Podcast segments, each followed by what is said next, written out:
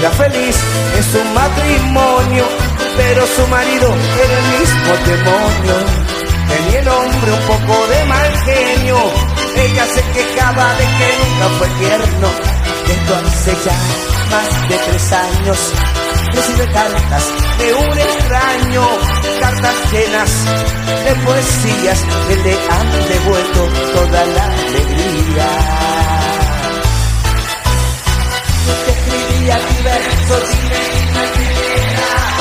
¡Vamos! ¡Ahí va!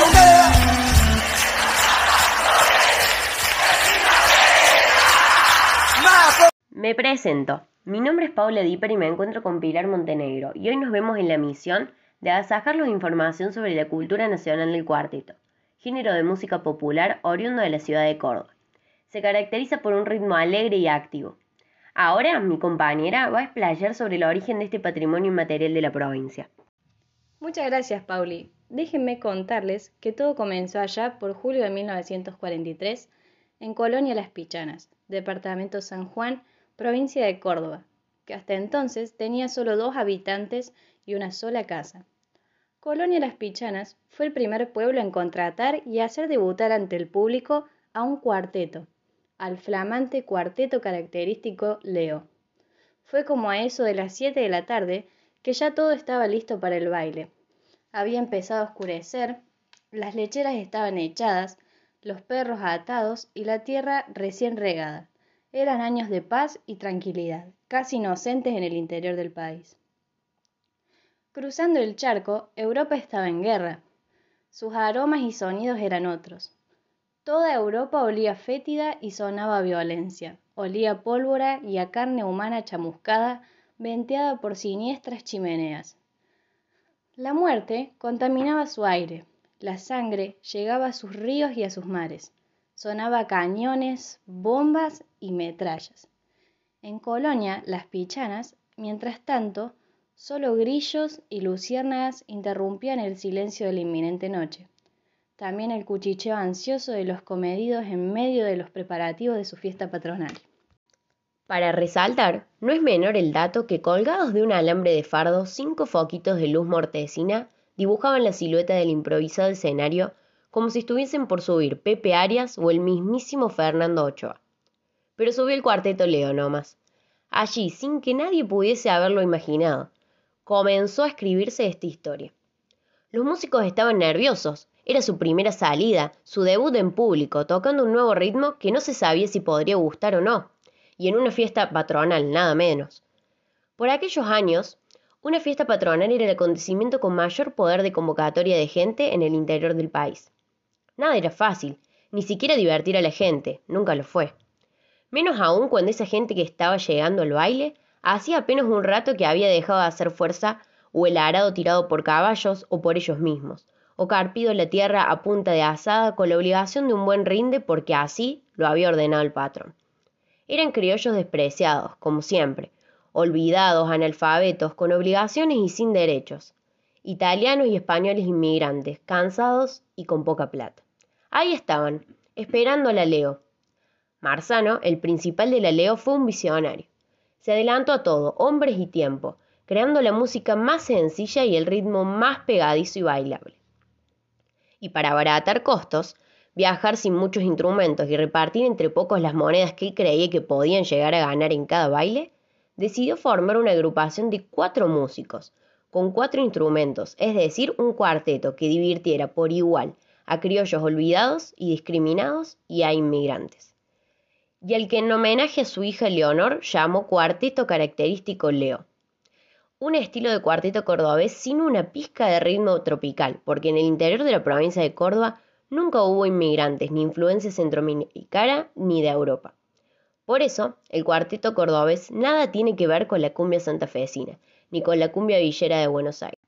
La Leo tiene más representaciones en público que River, Boca, el Real Madrid entonces con Di Stefano, el Santos de Pelé con Pelé y el Napoli de Maradona con Maradona. No existe en la historia del mundo del espectáculo de la República Argentina una orquesta, un conjunto musical, una compañía de teatro, un actor, un mago, un circo o cualquier otra variedad artística que haya actuado en público tantas veces como lo hizo el Cuarteto Leo. Si no figura en el libro de récord Guinness es porque nadie se preocupó en recopilar la documentación exigida y presentarla.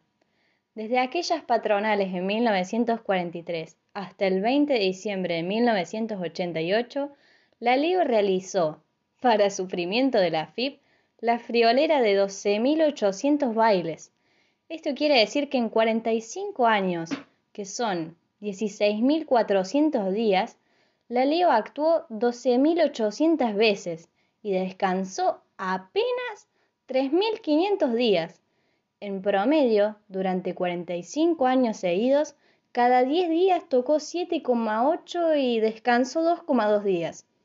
Desde diciembre de 1988 hasta nuestros días es otra la historia. Dado por finalizada la explicación de los comienzos, vamos a escuchar una obra de quien ha sido el primer referente del cuarteto. La leo, yo renaceré.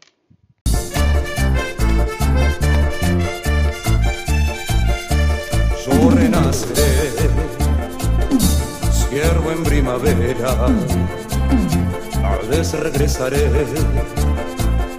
gaviota descollera, sin un pasado que olvidarte sin nada más que preguntarme, con un camino por delante. Yo renaceré. Pasamos a desarrollar uno de los principales elementos culturales, como lo es el baile y su día de festejo. Los bailes es como se conoce a los recitales de cuarteto. Esto debido a que en esos lugares es común que la gente, además de cantar, baile las canciones de los grupos que tocan en vivo. El paso de baile es sutil. Los pies se mueven sin levantarse del piso y se toman las manos de las parejas de baile suavemente, siguiendo un leve movimiento de hombros y cabeza. ¿Sabes dónde lo podemos realizar, Pili? Sí, Pauli, ilumíname. Bueno, se realizan principalmente en locaciones específicas, como el Monumental Sargento Cabral, el Estadio del Centro, La Morocha, Superdeportivo, entre, entre otros. No obstante, en ocasiones especiales se suele llevar a cabo en boliches, clubes de barrio y canchas de fútbol. El 4 de junio es la fecha donde se celebra el Día del Cuarteto, en conmemoración a la primera presentación en vivo del Cuarteto Leo en 1943. Pero este baile se marca gracias al ritmo característico del cuarteto, ya que este es una combinación de cuatro versos en decasílabos o de arte mayor, que generalmente riman en consonante el primero con el cuarto y el segundo con el tercero.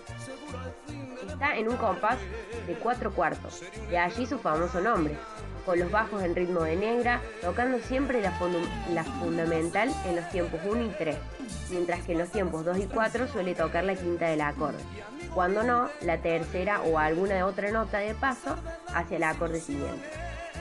Ahora ejemplificamos esta afirmación con el ídolo inmortal del cuarteto, la Mona Jiménez, de la mano de Cómo Quema. Bien, bien, bien. Cuarteto, vamos a hacer un poquito de cuarteto, ¿vale? Cuarteto, cuarteto, cuarteto. Cuarteto, cuarteto, cuarteto. Bárbaro, ¿eh? Cuarteto, cuarteto, cuarteto. Cuarteto, cuarteto, cuarteto. Dale un punto más.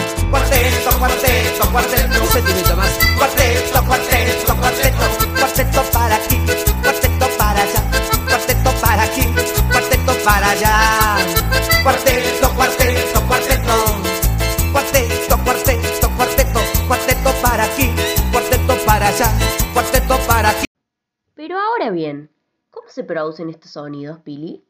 Y en este género predomina el bajo, el acordeón, el güiro, son instrumentos básicos de las bandas que lo interpretan, aunque con los años se han ido incorporando otros instrumentos como la tumbadora, la timbaleta y los vientos, estos últimos fundamentales en la evolución del género. El tunga tunga es la marcación rítmica característica que nunca falta. El nombre del género deja en evidencia que originalmente era tocado por cuatro músicos que ejecutaban contrabajo, piano, violín y acordeón. Actualmente las agrupaciones de cuarteto utilizan cerca de 15 músicos entre instrumentos de percusión, de cuerdas, de viento y a veces piano y teclado. ¿Esto aclara tu duda, Pauli? Absolutamente, Pili. Pero, ¿vos sabés qué vestían en su momento? Y estuve investigando un poco. Encontré que las bandas de cuarteto suelen identificarse con camisas de colores llamativos y pantalones de vestir y zapatos negros. Algunos suelen vestirse de traje. En las bandas de cuarteto los integrantes acostumbran a vestirse todos iguales. Pero, ¿siempre se preocuparon por la forma en que lucían? Y, Pili, desde hace unos años es cada vez más importante la imagen en el cuarteto. En cuanto a la vestimenta, antes se usaban prendas bien sueltas, y ahora los artistas prefieren ropa entallada, remeras con cierres y camisas al cuerpo. En algún momento el cuarteto fue sinónimo de colores estridentes y bandas grandes con uniformes que remitían a una orquesta de salsa.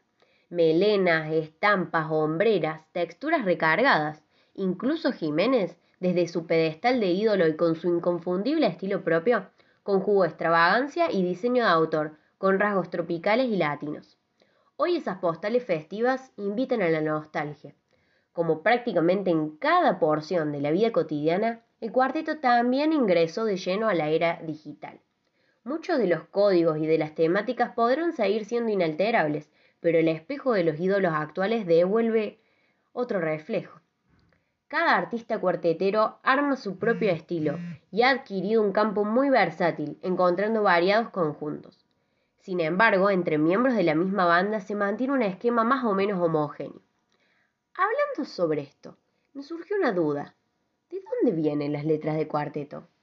Podríamos hablar de múltiples causales, pero nos centraremos en las siguientes, como la forma de representar a la provincia, es decir, expresando su sentido de pertenencia, las tradiciones, sus costumbres y lo que ésta les ofreció.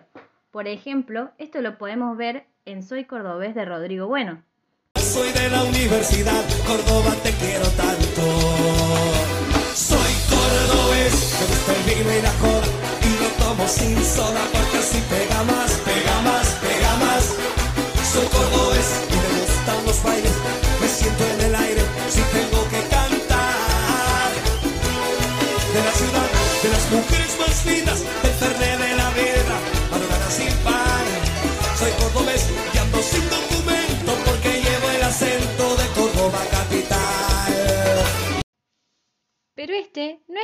ejemplo. También encontramos letras mencionando la infidelidad como eje de la canción, donde se posiciona al hombre como una persona que sufre, que tiene ira y celos, porque también siente y se lo presenta como la víctima de la relación. Esto lo podemos escuchar en Embustera de la Mona Jiménez. ¿Quién podía imaginar que me estabas engañando que cada noche al dejarme otro te estaba esperando? Ay, me jurabas que eras mía, embustera, embustera. Ahora veo que fue mentira, traicionera. Ahora, explicado esto, Pauli, ¿quiénes son los principales referentes de este género en sus distintas clasificaciones? Bueno, comencemos con el cuarteto tradicional. Ha sido interpretado por la Mona Jiménez, Rodrigo Bueno, Damián Córdoba, Ulises Bueno, la banda de Carlitos, John Carlos, una cantidad impresionante. Tenemos al merenteteto, es una mezcla entre el cuarteto cordobés y el merengue, donde tenemos a John Carlos como la máxima figura. Escuchemos uno de sus máximos hits, Tú vas a volar. Te quiero olvidar, te voy a olvidar, fondo de mi alma te voy a arrancar. Te recordaré, yo te recordaré,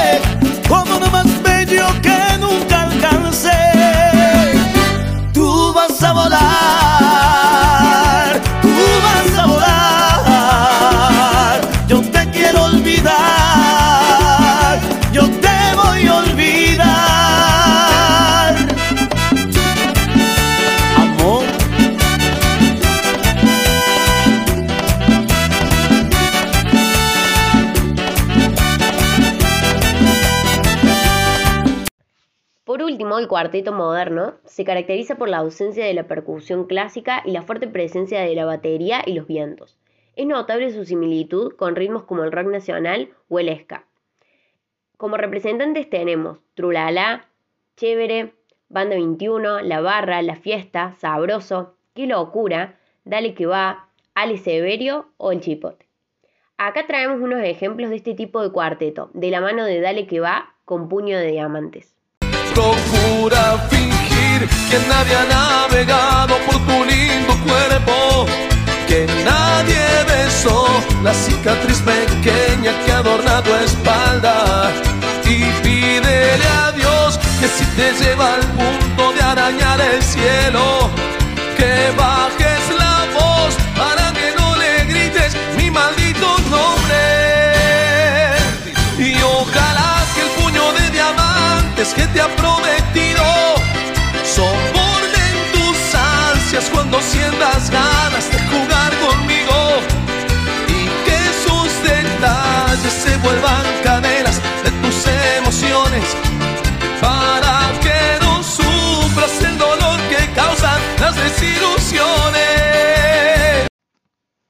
Así damos por concluido el camino por este maravilloso ritmo alegre que nos lleva a valorarlo más, ya que nos representa como cordobeses y hace que nos podamos sentir orgullosos de tal creación. Muchas gracias, esperamos que les haya servido. Por último, les dejamos unas conclusiones que nos parecen óptimas para tal podcast. El cuarteto convive con nosotros, es parte de nuestra historia, está en el recuerdo de cualquier fiesta o salida reflejada al ser cordobés. Alimenta el imaginario popular, es consuelo para muchos enamorados. También están aquellos que se sienten identificados con su poesía y realmente es un ritual para los que frecuentan los bailes. Una verdadera analogía en muchos casos con la religión. Yo sé lo que te gusta.